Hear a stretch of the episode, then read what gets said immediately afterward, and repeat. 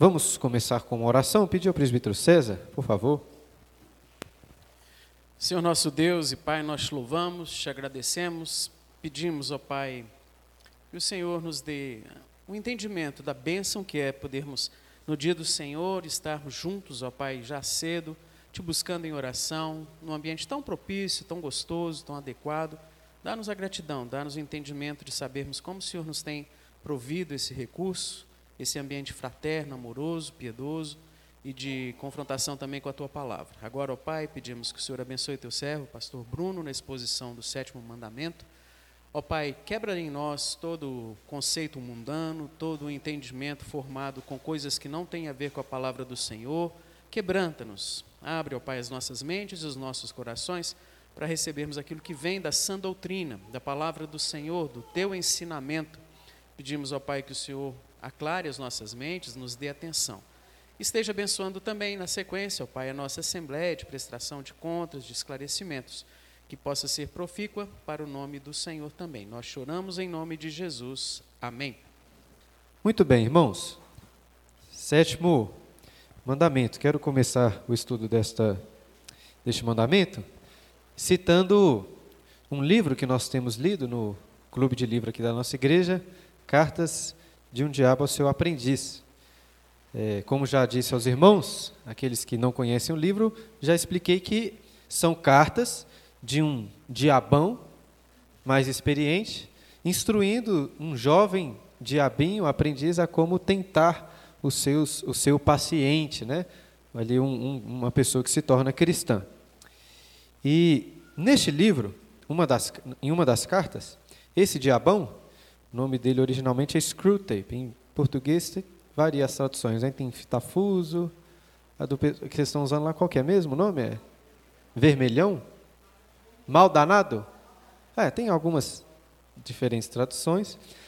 O importante é, esse diabão, mais experiente, ele escreve uma carta para o seu sobrinho, é, explicando que o inimigo, inimigo Pensa na perspectiva dele. Inimigo é o nosso Deus, né? o próprio Senhor. Que o inimigo, ou seja, o próprio Deus, o que ele realmente quer em relação aos prazeres. E ele está explicando para o seu sobrinho nessa carta que o desejo do, entre aspas, inimigo, é que de fato eles sejam felizes.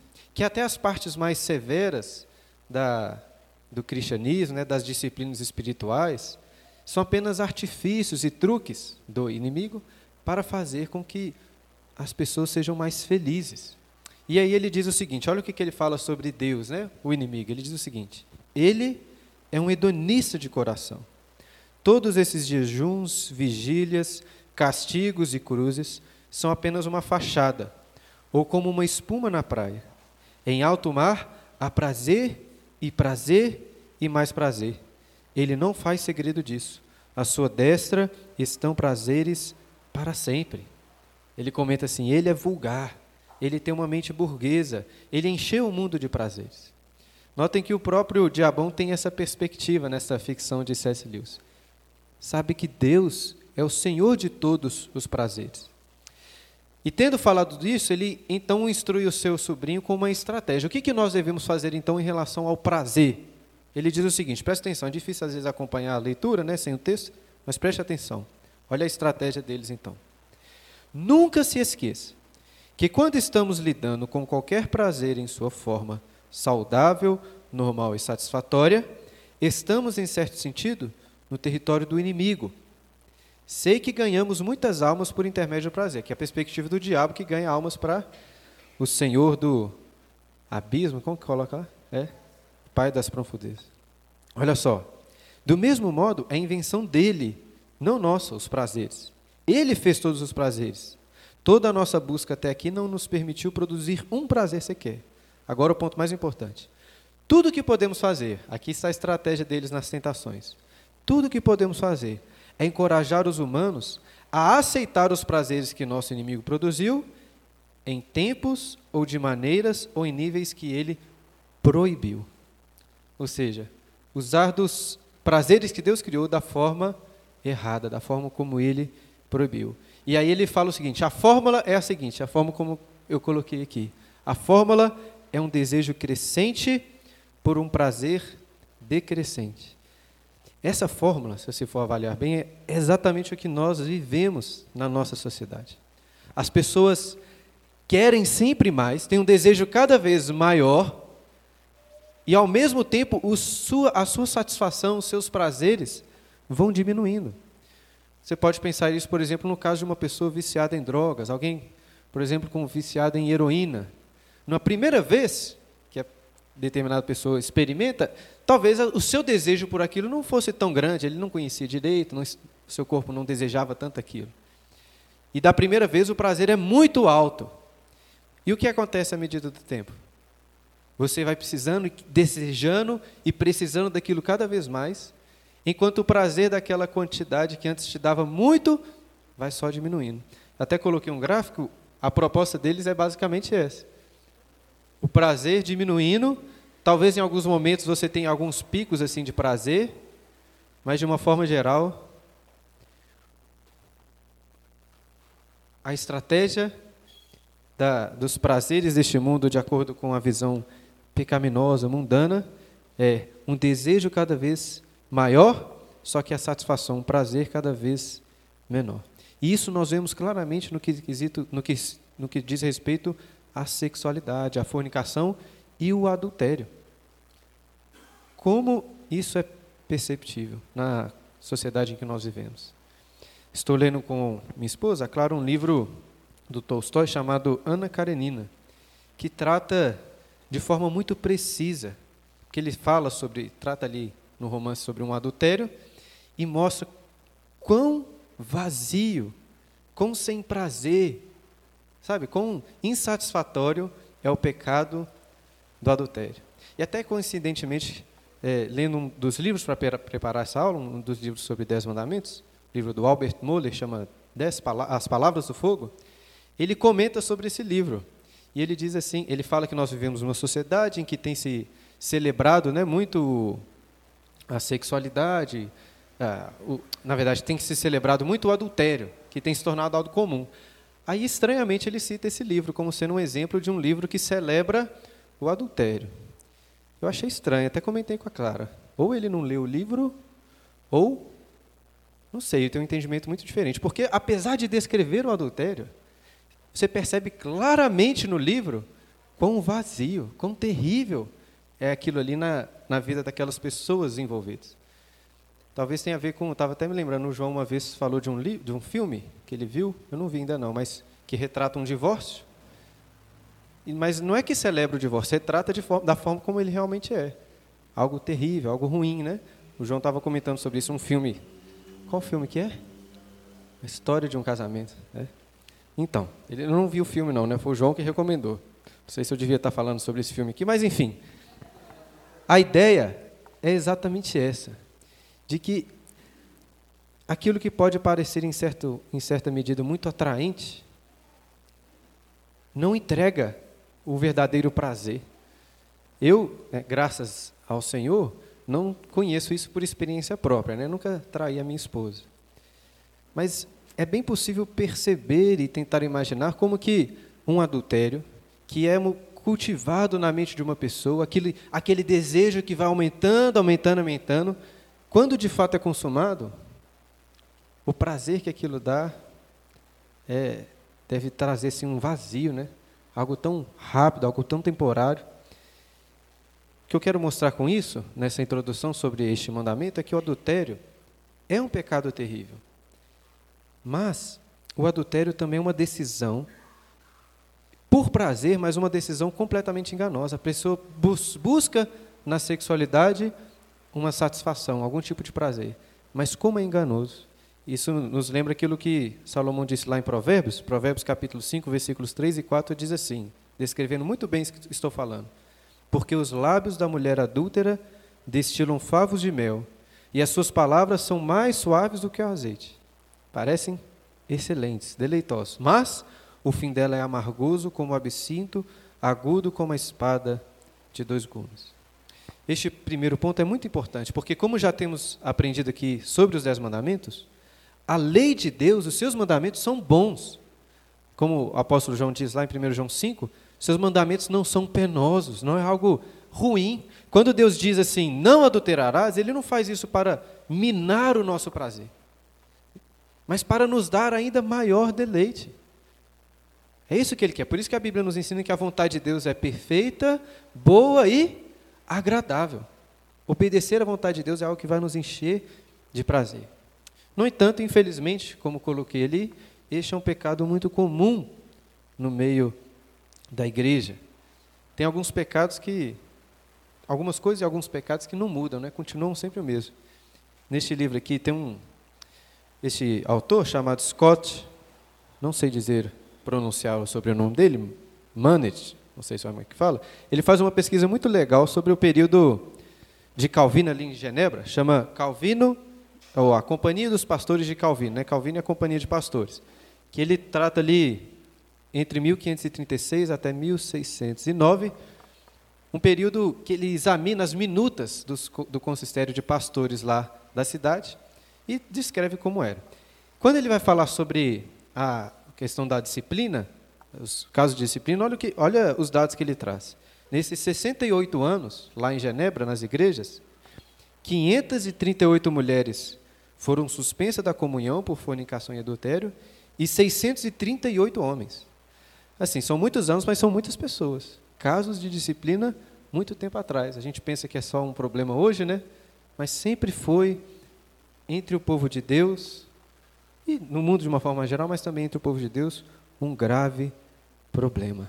Eu não tenho tanto tempo de ministério assim, mas já dá para perceber que a grande maioria dos problemas na igreja tem a ver com casamento e fornicação, né, sexualidade, erros nessa, nesse, nesse sentido. Por isso é tão importante o estudo deste sétimo mandamento. E para entendermos o mandamento, precisamos entender de forma positiva aquilo que a Bíblia nos ensina sobre o casamento, porque o adultério é um pecado contra o casamento, de uma forma bem específica, ou bem, vamos dizer assim, direto, o adultério é cometido apenas por uma pessoa que está casada. Se fôssemos ser bem literais, né? adultério tem a ver com isso. É claro que o entendimento é, que temos dos mandamentos é que eles se ampliam.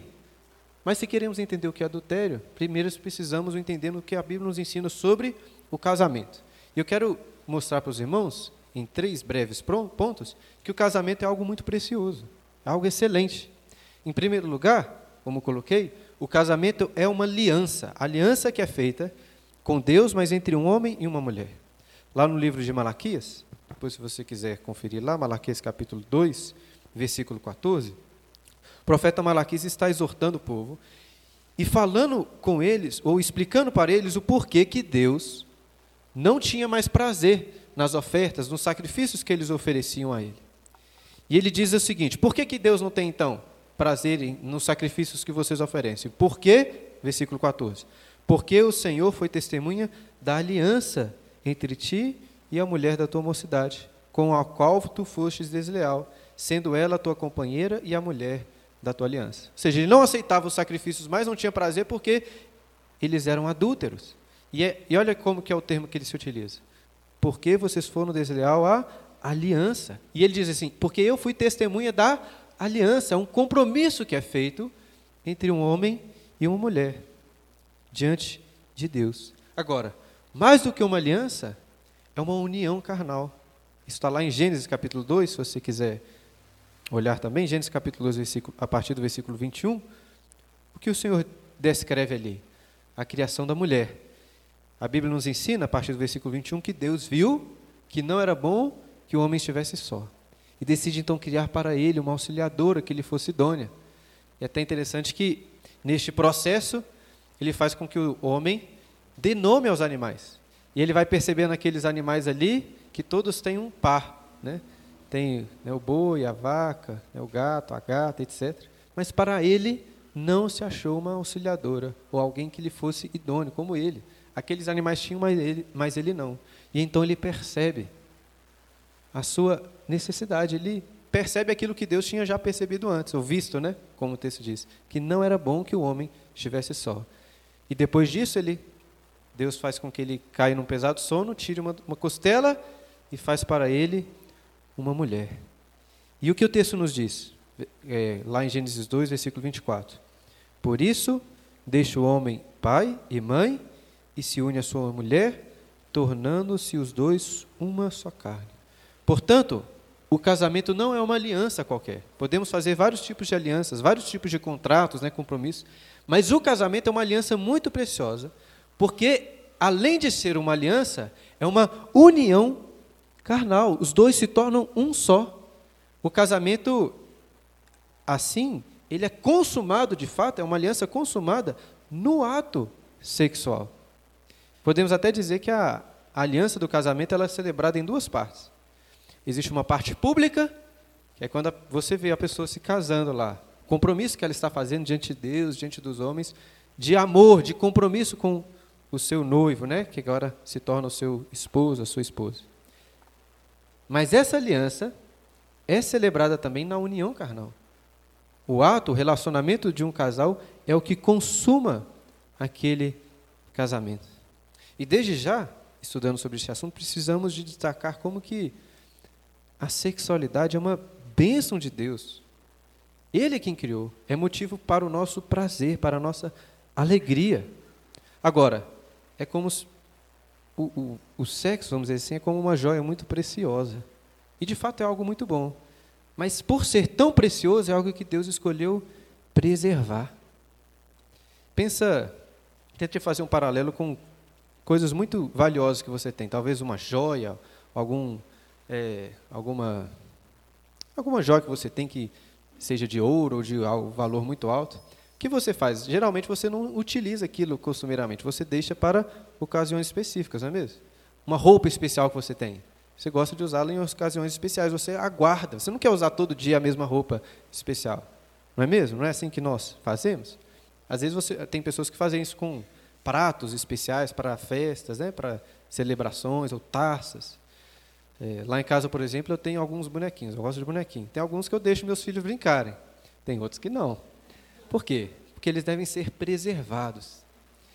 Estou falando nessa relação para vocês entenderem que é algo maravilhoso a sexualidade, o sexo, mas é algo que deve ser preservado. E a Bíblia nos ensina que isso deve ser preservado apenas no contexto do casamento. Por isso é algo tão precioso e tão bom. E em terceiro lugar, o casamento é espelho de algo muito superior, muito maior, Lá em Gênesis capítulo 1, versículo 26 e 27, o Senhor, quando vai criar o homem, diz: façamos o homem a nossa imagem e a nossa semelhança.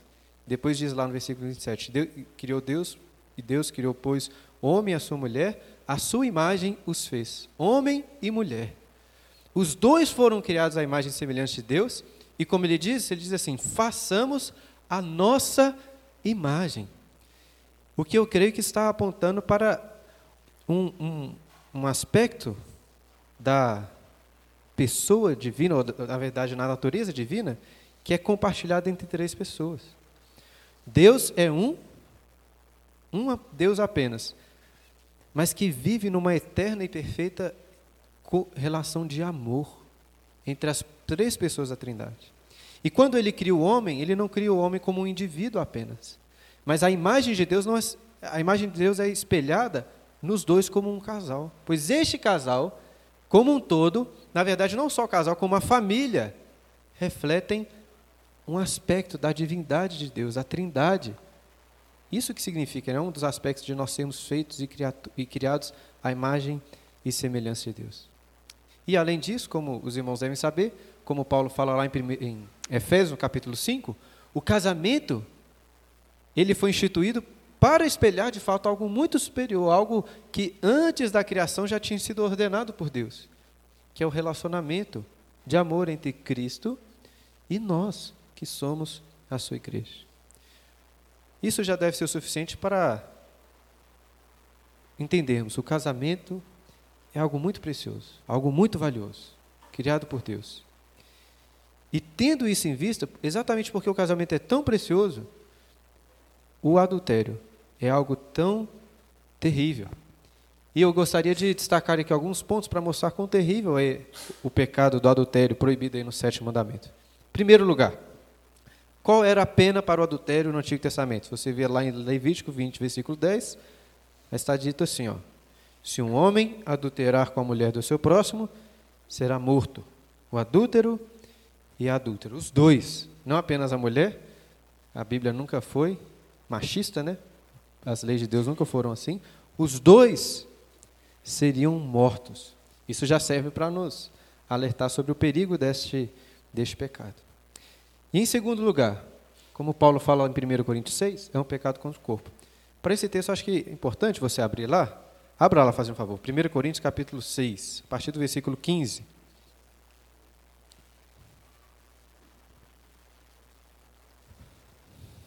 Muito importante entendermos o que Paulo está ensinando aí. Este é um texto que nós já meditamos aqui, aprendemos na igreja, em 2018, né? Preguei toda a primeira carta de Paulo aos Coríntios. Olha o que diz aí, a partir do versículo 15, 1 Coríntios 6, 15.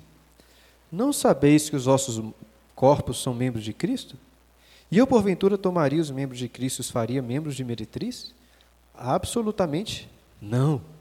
Ou não sabeis que o homem que se une à prostituta forma um só corpo com ela? Porque, como se diz, serão os dois uma só carne. Mas aquele que se une ao Senhor é um espírito com ele. Fugir da impureza. Qualquer outro pecado que uma pessoa cometer é fora do corpo, mas aquele que pratica a imoralidade peca contra o próprio corpo. O que Paulo está argumentando é o seguinte para aqueles irmãos em Corinto: se nós estamos unidos a Cristo, devemos viver de acordo.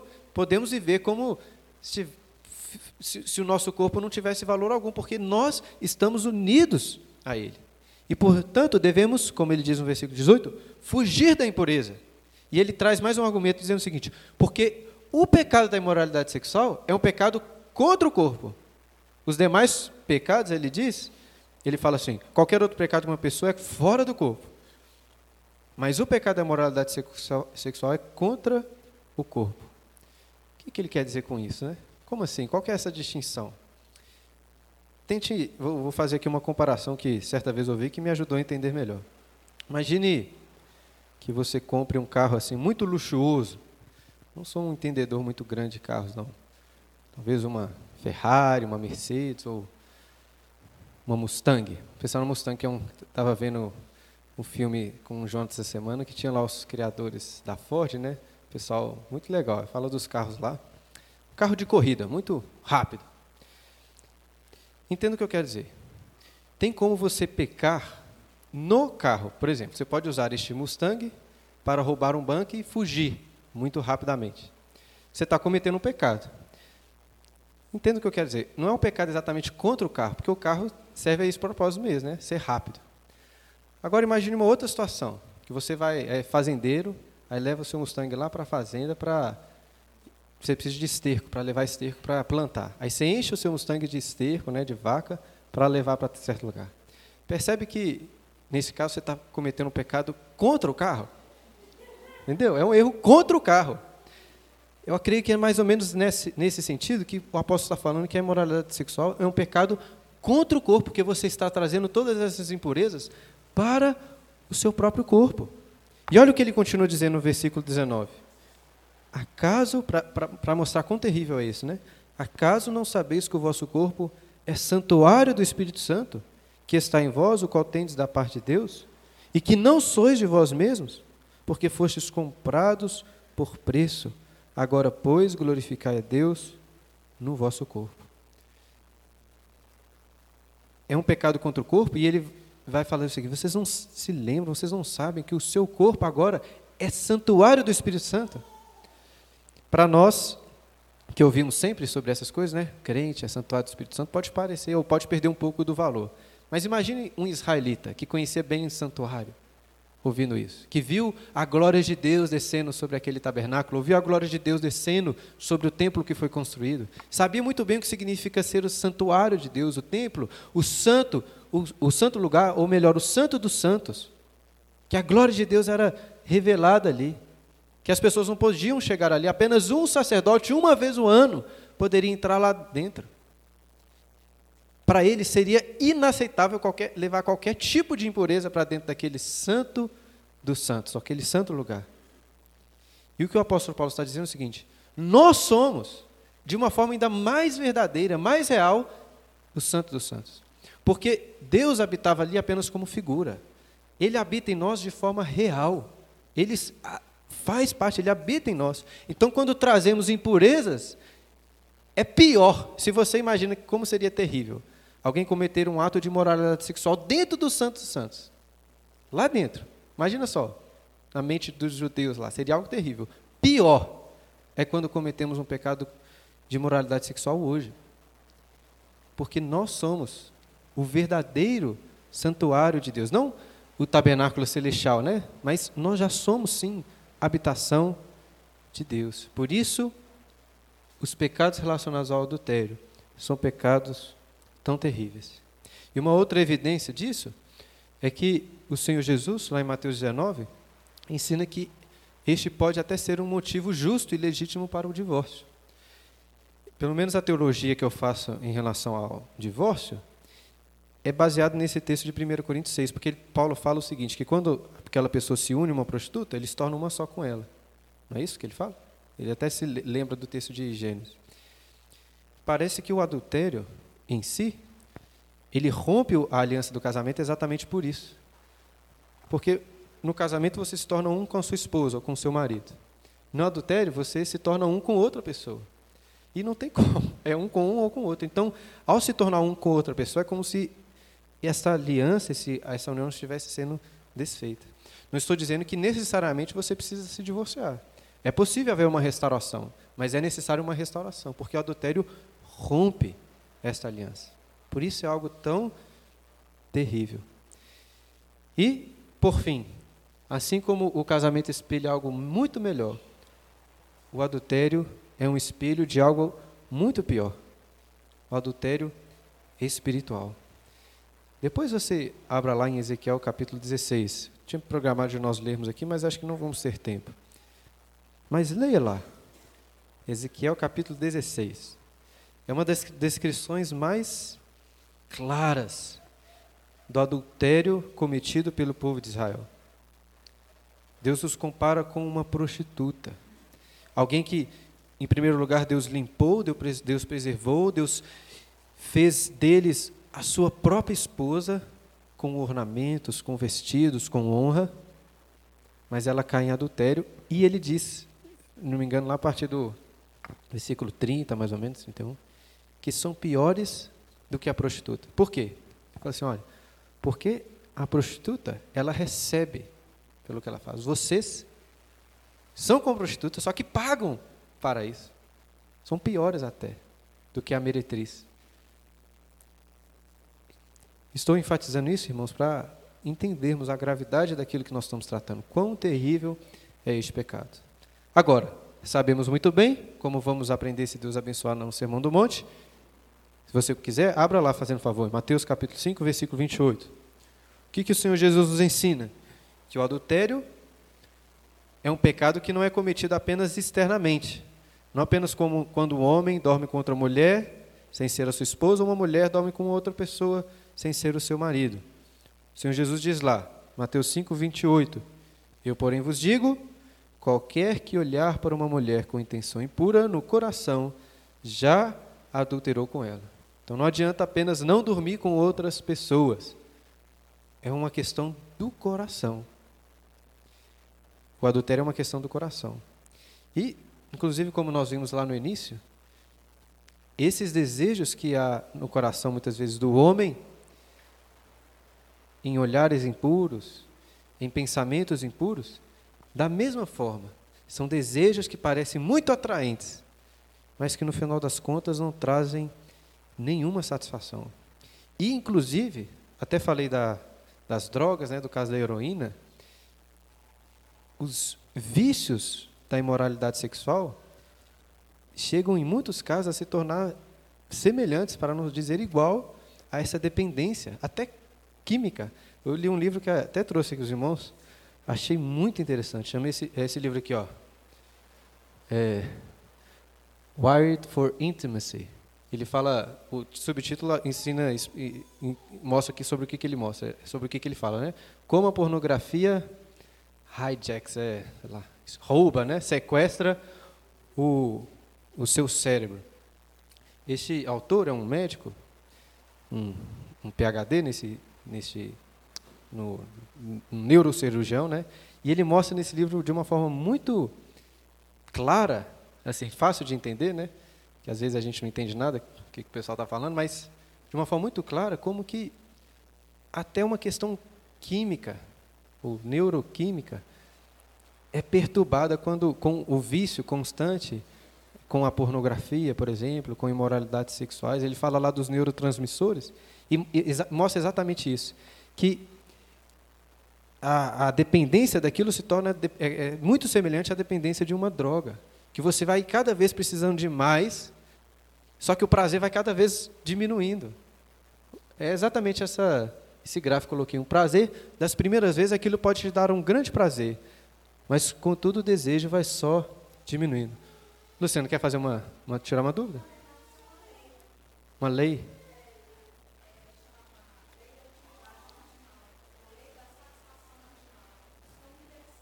Isso se aplica, é verdade, se aplica a outras, outras questões também.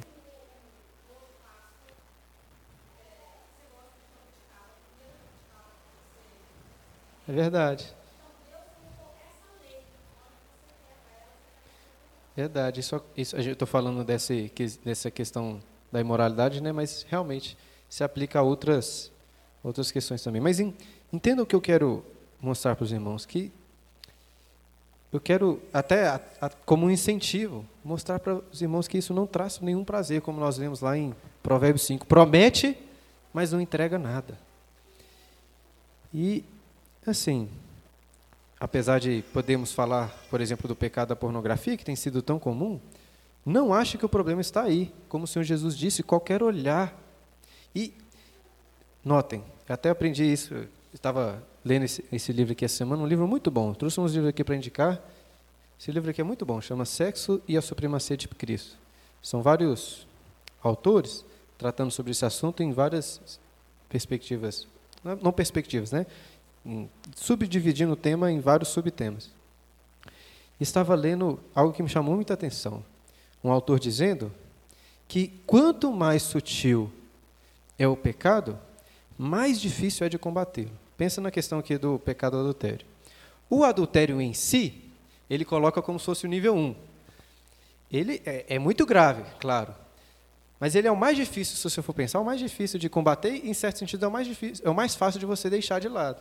Por quê? Porque para você, de fato, trair a sua esposa, trair o seu marido, isso vai exigir muito tempo, muito esforço, né? uma dedicação maior, comparado, por exemplo, com a pornografia. Enquanto para o adultério em si você precisa de algum tempo, muito tempo, pornografia você precisa de um, dois minutos. Só que a pornografia ele coloca talvez um nível 8, 10. Só que os níveis vão só aumentando. Pecados sutis como um olhar impuro. Você está no shopping, tem uma imagem de uma mulher lá, como tem em todos os shoppings, né? Aquele, aquele olhar, se for um olhar impuro, desejoso, você olha e há uma um, intenção impura no seu coração, isso já é pecado contra o sétimo mandamento. E é muito mais difícil combater esse tipo de pecado do que parar de olhar pornografia, ou do que não trair a sua esposa, ou não trair a sua, o seu marido. Percebam? Nós temos que tratar isso em nossos corações, pois por ser algo tão sutil. E aí eu gostaria, antes de passar para algumas aplicações, trazer por fim a, algumas, algumas é, algumas formas que o, o nosso catecismo, né, o catecismo maior, fala sobre a quebra desse mandamento. E, e isso é importante, irmãos, porque olha só, existem algumas pessoas que acreditam que se conseguirem vencer o vício da pornografia, vence, né, por vencer nessa batalha, venceram a guerra. Não. Vencer o vício da pornografia é o primeiro passo. É o começo da vida cristã, da santidade em relação a este mandamento. Existem coisas muito mais difíceis de serem combatidas. É o, a pergunta lá de 139 fala assim, né? Os pecados proibidos dos sete mandamentos são. Aí fala de algumas. Vou dar aqui alguns exemplos, não vou ler todos não. Fala, por exemplo, todas as imaginações, pensamentos, propósitos e afetos impuros. Todas as comunicações corruptas ou torpes, né? Você falar aquilo que é lascivo. Depois diz, os olhares lascivos, o comportamento imprudente ou leviano, olha só, o vestuário imoderado. É um pecado, creio que contra o, o sétimo mandamento, né? Você se vestir de uma forma imoderada, sensual. Olha, tem um que eu destaquei aqui também. A demora indevida de casamento. É um, documento confessional, né? Defender que jovem namorando tem que casar logo é bíblico e confessional. Você não gosta de ficar namorando muitos anos, isso não é de Deus, não. Assim, a não ser que seja devido, né? Como diz aqui, a demora indevida, mas ficar enrolando como o pessoal faz é, não é bom. Aí coloca outros, por exemplo, eu destaquei aqui, cânticos, livros, gravuras, danças, se tivesse escrito no século XXI, né? filmes, séries, etc. Espetáculos lascivos e todas as demais provocações à impureza. Né? Observar e assistir, contemplar todas essas imoralidades é um pecado contra o sétimo mandamento. Para encerrarmos, irmãos, gostaria de trazer aqui algumas aplicações sobre vencermos, né, lutarmos contra este pecado, buscando a vontade de Deus. Em primeiro lugar, se você quer ter uma vida santa nesse sentido, o primeiro e mais importante ponto é cultivar um relacionamento com Deus. Por isso que eu fiz tanta questão de falar sobre aquilo que eu falei no início. O adultério, os, as imoralidades sexuais são como uma voz que nos tenta atrair pelo prazer que é prometido. Mas quando encontramos verdadeiro prazer em Deus, entendemos aquilo que o próprio diabão entende, que na a presença dele, a plenitude de alegria, essas imoralidades, esses pecados perderão o seu valor, perderão a sua, a sua potência, vamos dizer assim. Já até contei uma vez aqui para os irmãos uma história, fazendo uma comparação entre a história de Odisseu e de Jazão. Odisseu, lá na Odisseia de Homero, eles, quando passam pela pelas sereias, pelo canto das sereias, o que, que eles fazem? Ele e os seus companheiros. Na verdade, só os companheiros, né? Colocam é, cera nos ouvidos para não ouvirem o som, o, o, canto das sereias, não serem atraídos e morrerem com aquilo ali. O Odisseu ele é, pede para ser amarrado no poste porque ele queria ouvir, mas não, não morrer, né? Jazão é outra história. Jazão os argonautas. Já leu, o, Zé? Os, argonautas eram tipo a, a Liga da Justiça do, lá dos, porque eles juntam lá no, no barco os, os heróis, né? Tem lá Hércules e etc. E um dos heróis, vamos dizer, que estavam lá no barco era Orfeu. E Orfeu era o melhor de todos os músicos. Ele tocava a harpa né, e cantava muito bem. E qual era a estratégia? Ao passar pela, pelo canto das sereias, ele iria tocar a sua bela música, e os ouvidos então não seriam atraídos por aquela música fatal, o canto fatal das sereias, mas porque estavam no barco com uma música melhor, mais agradável, não seriam atraídos. Essa é uma comparação que nos ajuda a entender o que eu estou querendo mostrar para os irmãos. Que se os nossos ouvidos estão atentos à, à melodia bela, sabe, da presença de Deus, da comunhão com Deus, nós não vamos ser atraídos pelo canto mortal das sereias ou da imoralidade sexual. Essa é a ideia. Então, cultive esse relacionamento com Deus, sabe? Não tem como uma pessoa dizer o seguinte: olha, eu estava andando com Jesus, buscando a Deus, sabe, fazendo, buscando fazer a vontade dele e de repente dormir com a mulher lá que não é minha esposa. Não tem como, não tem como andar com Jesus. Jesus não vai te levar para o adultério. Se você está andando com Jesus, ele vai te levar para longe, né, do adultério. Então, cultive o seu relacionamento com Deus. Agora, de uma forma mais direta, específica, falando aos solteiros. Em primeiro lugar, solteiros homens, né? Vocês precisam entender que a verdadeira masculinidade, da qual nós vamos aprender aqui com estudar com o Reverendo Oreb, não é conquistar, né? Como vemos em muitas mulheres, ser um garanhão, ser, sabe, conquistar o coração de muitas meninas. Verdadeira masculinidade é conquistar a castidade, ser um jovem casto, puro. Isso é ser macho de verdade, é isso que é ser homem. Por outro lado, as mulheres devem também entender que a verdadeira feminilidade é cultivar a piedade. Não é atrair pela sensualidade, pela beleza, olhares, atenção, conquistando muitos homens. Mas, ainda que possa atrair olhares de outros homens, atrair principalmente pelas virtudes, pelas preciosas joias da piedade. Então, entendam isso desde já. E um direcionamento muito prático. Abandonem desde já qualquer tipo de pecado nessa área. É muito comum jovens, solteiros, acharem que o casamento vai ajudar e eles vão deixar de pecar, né? Quando, tipo assim, se casar vai resolver o meu problema. Não vai. Não vai resolver. É claro que o apóstolo Paulo diz que é uma forma de auxílio, de, de santidade, de buscar santidade. Mas não vai resolver. As pessoas que têm dificuldade continuam mesmo após o casamento. Então busquem Deus e abandonem desde já. E para isso, aqui está uma outra aplicação, peça ajuda. É, Estava até conversando com, com o João outro dia sobre este, aí, este tema, né, que muitas vezes as pessoas não têm. No, no, na nossa igreja, a gente, e no meio da igreja presbiteriana, não tem tanto costume de conversar. Claro que não assim abertamente, né, mas com irmãos, com amigos sobre esses assuntos, pedir ajuda. É, em igrejas que, pelo menos que eu já percebi, em igrejas que têm esses movimentos de células, é muito comum em grupos de homens, grupos de mulheres, conversar mais abertamente. Isso é bom. Acho que a gente deve ter essa intimidade, até para conversar com o pastor, com o presbítero, com quem que for. Precisamos de ajuda, porque Deus nos ajuda através de meios também, através de irmãos. Então peça, peçam ajuda. E, por fim, em relação aos solteiros, aproveitem um tempo de como solteiros, né? Deus colocou o casamento como uma bênção. É, para alguns, ele pode vocacionar para o celibato. Né? Celibato são aquelas pessoas que não querem se casar para servir a Deus, né? para ficar jogando videogame o dia inteiro, né? Mas para servir a Deus. E ainda que você tenha o desejo de se casar, né, aproveite seu tempo como solteiro, tempo que você tem sem tantas preocupações para servir melhor ao Senhor também.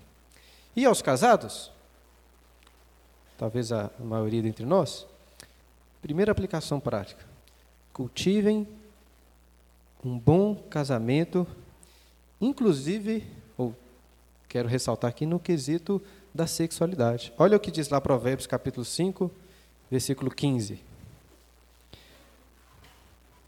Uma aplicação da própria palavra para as nossas vidas. Provérbios 5, 15, a partir do 15. 5, a partir do versículo 15. Bebe a água da tua própria cisterna e das correntes do teu poço. Derramar-se-iam por fora as tuas fontes e pelas praças dos ribeiros de água? Sejam para ti somente, e não para os estranhos contigo.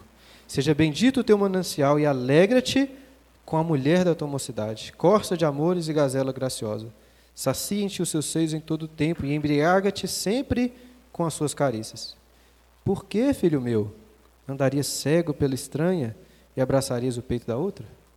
Devemos cultivar em nossos casamentos a intimidade sexual, sendo satisfeitos em casa, como diz aqui, né? Por que buscaríamos em outros braços, em outras pessoas? O reverendo Gustavo lá na primeira, eu lembro dele falar sempre assim, que ele quando vai aconselhar os namorados é para não fazerem nada, né? não tenho relações sexuais. Aí para os casados é o contrário, tenho. Né? Para uns tem que falar para segurar, para outros para fazer. E é isso mesmo que a Bíblia nos ensina. Os namorados, né, as pessoas solteiras não devem. Os casados, por outro lado, têm o dever. É claro que é um privilégio, mas têm o dever Portanto, não podemos nos privar. Paulo fala sobre isso em 1 Coríntios capítulo 7, quando ele fala, dá até a ideia de um defraudar o outro, como se estivesse roubando, porque o seu corpo pertence ao outro. Agora, obviamente, não cultivem apenas na sexualidade, mas cultivar o casamento vai ajudar no amor, na amizade, na, no companheirismo, na intimidade com Deus, na intimidade um com o outro.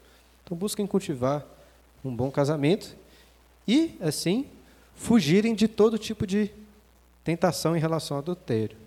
Olhares, é, é, coisas no computador, né, ter sempre aberto suas senhas, celular, de computador, que para que sua esposa né, possa ter acesso a tudo isso, seu, seu marido. Entender que ah, evitar a todo custo, né, assim, intimidade muito grande com pessoas do outro sexo. Não existe esse negócio de amizade íntima mesmo, né? No máximo com sua irmã, com sua mãe, com sua filha e com sua esposa. O, o resto é irmã, você pode amar né, na igreja, etc., mas aquela intimidade assim que o pessoal tem às vezes é, não convém. Né? Devemos fugir dessas coisas. Terceiro lugar, uma dica prática. Mantenha-se ocupado. Essa dica serve para os solteiros também. Estava é, lendo um livro do Thomas, não Thomas Watson, não, do Ryle, falando sobre ensinar aos filhos. Ele fala sobre ensinar os filhos a fugir da ociosidade, da preguiça. Estava pensando sobre isso, porque a ociosidade e a preguiça são grandes propulsoras de pecado. É só se lembrar de Davi. Quando pecou, estava preguiçando lá na cama dele, dormindo até a tarde, o pessoal estava na guerra, ele estava lá dormindo. Isso o levou. Então, mantenha-se ocupado. Né? Ficar sem fazer nada pode te levar ao pecado. E, por fim, peça ajuda também.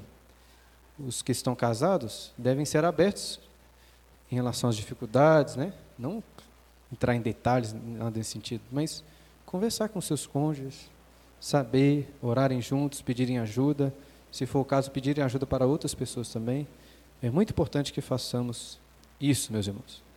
Eu gostaria agora de encerrar apenas é, citando um caso de adultério que foi narrado nas Escrituras que nos dá esperança. Lá em João, no capítulo 8, é narrado aquela famosa história da mulher adúltera. Eu sei que esse texto é usado de uma forma bem equivocada muitas vezes, é um texto controverso até no quesito da manuscritologia, que tem alguns manuscritos antigos que não o possuem. Mas, enfim, esse texto nos ensina algo muito precioso. Os fariseus levaram diante de Jesus uma mulher que tinha sido pega em adultério. O que, que Jesus diz? Diz assim: Aquele dentre vós que estiver sem pecado, seja o primeiro que lhe atinge a pedra. E aí o texto diz que aos poucos eles foram, né, dos, é, aos poucos, né, dos mais jovens aos mais velhos, saindo, até que ficaram apenas os dois. A questão é: Jesus era o único que não tinha pecado algum e que talvez nesse quesito teria o direito de atirar a primeira pedra? Sim. Jesus, como sendo Deus perfeito, tem o direito de julgar e condenar aquela mulher. E todos nós que cometemos pecado, ele tem esse direito. Mas ele perdoa aquela mulher. Ele diz que não irá julgar. Nem eu tampouco te condeno, que ele diz: vá e não peques mais. Por quê? Porque Jesus foi para a cruz morrer pelo pecado daquela mulher. Nós também merecemos o castigo. Pior do que ser apedrejado, merecemos o inferno, mas Jesus morreu para perdoar os pecados do, do adultério dela e dos nossos pecados também. E essa é a nossa esperança. Perdão em Cristo e também uma nova vida. Hoje à noite vamos aprender sobre os puros de coração, os limpos de coração. Bem-aventurados os limpos de coração, porque verão a Deus. Essa é uma boa promessa para aqueles que buscam a santidade. Enfim, irmãos, que Deus nos abençoe na meditação deste mandamento, que possamos cultivar pela graça de Deus a castidade e este prazer verdadeiro que Ele nos oferece